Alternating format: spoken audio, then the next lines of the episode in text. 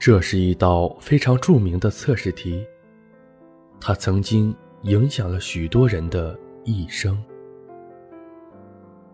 在一个暴风骤雨的晚上，你开着一辆车经过一个车站，看到有三个人正在等公交汽车，其中有一位是快要病死、等待急救的老人，非常可怜。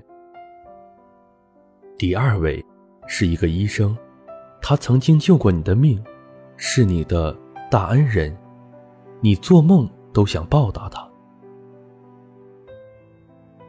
这第三个是个女人，她正是你连做梦都想要娶的那种人，一旦错过，也许就不会再遇上了。但麻烦的是，你的车子太小了。除了司机之外，你只能再搭乘一个人。这个时候，你会如何选择呢？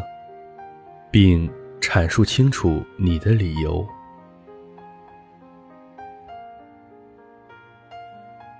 从理论上来讲，每一种选择都能讲得通。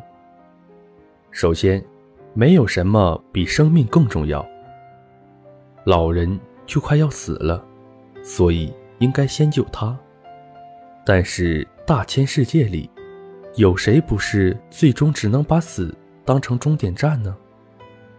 这样一想，你决定先让那个医生上车，因为他曾经救过你，而眼下正是一个最好的报答机会。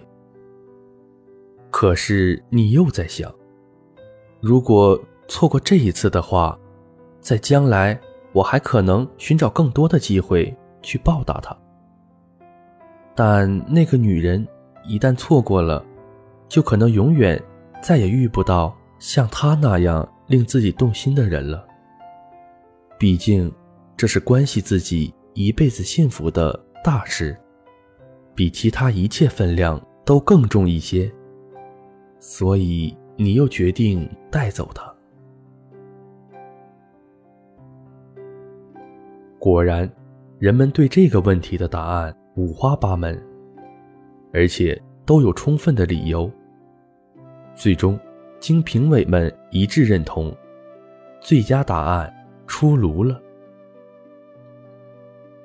那就是给医生车钥匙，让他带老人去医院，而自己则留下来陪梦中情人一起等公交车。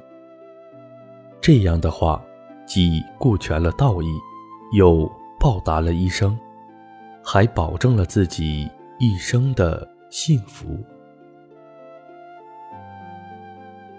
这个结果显然是令所有的人满意的，但在开始的时候，却几乎没有人这样想过。因为当事情落到自己头上时，有谁想过要放弃手中已经拥有的优势呢？所以说，得失总是相随的。要想寻找到最佳的平衡点，放弃才是前提。